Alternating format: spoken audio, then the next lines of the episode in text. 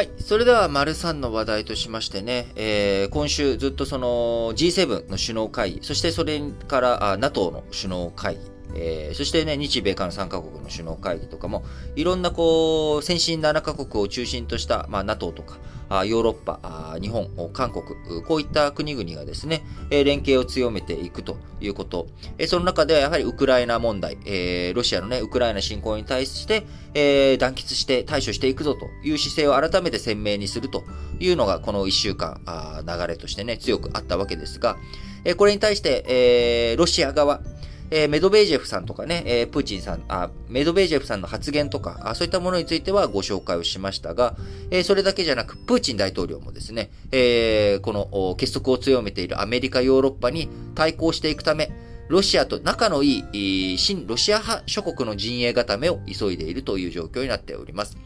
えー、6月28日から、タジキスタンなど、中央アジア諸国の歴訪をし、え、こちら、プーチン大統領、2月24日にウクライナ侵攻を始めた後、初めての外遊となります。え、その前ね、あの、ウクライナ侵攻を切る前に、北京五輪、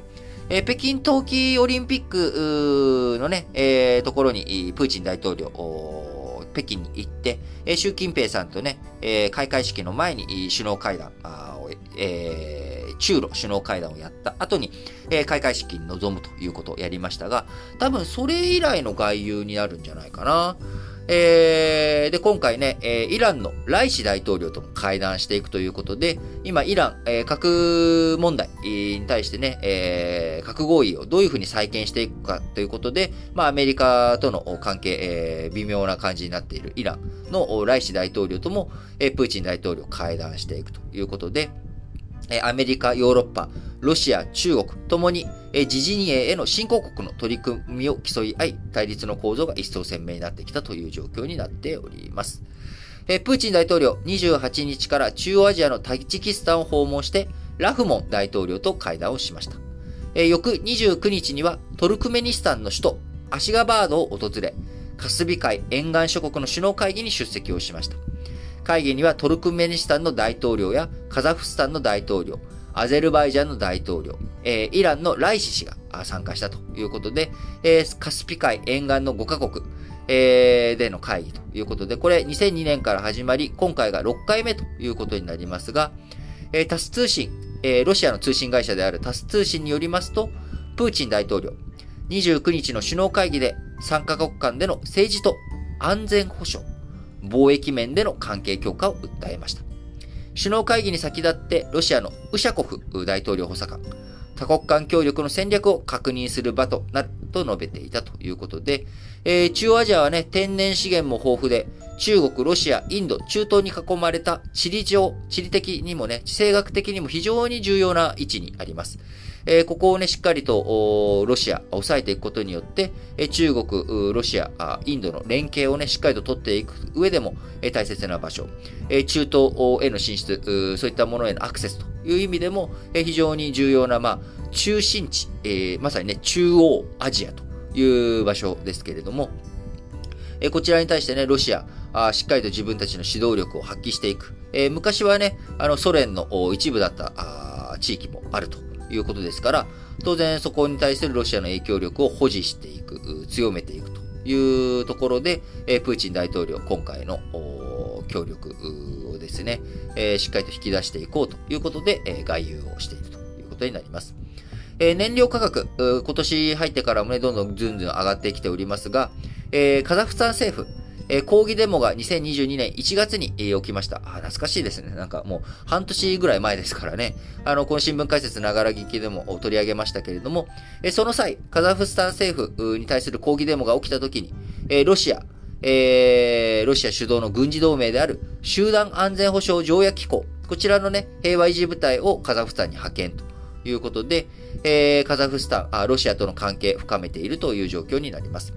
ロシアが今月にサンクトペテルブルクで開催した国際経済フォーラムにもカザフスタンのトカエフ大統領、そちらにも出席したということで、えー、旧ソ連構成国、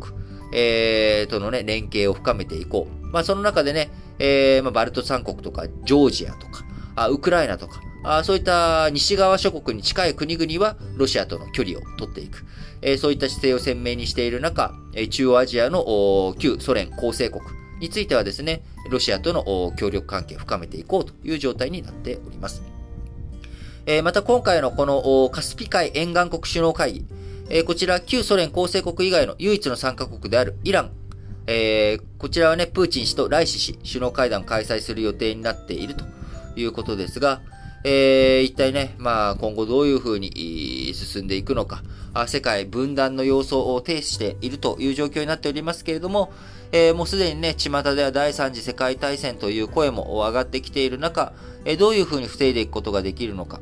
うん、あの、ウクライナだけじゃなくね、ウクライナの状態が沈静化、落ち着いていくという状態になっていたときに、えー、フィンランドやスウェーデン、こういった国に対する攻撃、ないしはジョージアとかですね、えー、そういった国に対してロシアが牙を向く、ないしは中国、台湾海峡の問題、えー、北朝鮮の核実験の問題、えー、イランの問題、で、イランの問題に対してはイスラエルやサウジアラビアという国々もね、当事者として出てくるという中、えー、来月、来月といってももう明日から7月ですけれども、えー、7月中旬にはですね、バイデン大統領が中東歴訪という旅に出るという中、あ世界各国ね、自分たちの自陣営にどういうふうにみんなを取り込んでいくのか。えー、そういった中でね、やっぱり、えー、去就が注目されるのは、やはりインドとか、インドネシアとか、ブラジルとかね、こういった大国、地域の大国がどういうふうな姿勢を示していくのかというところ。まあ、特にやっぱインドですよね。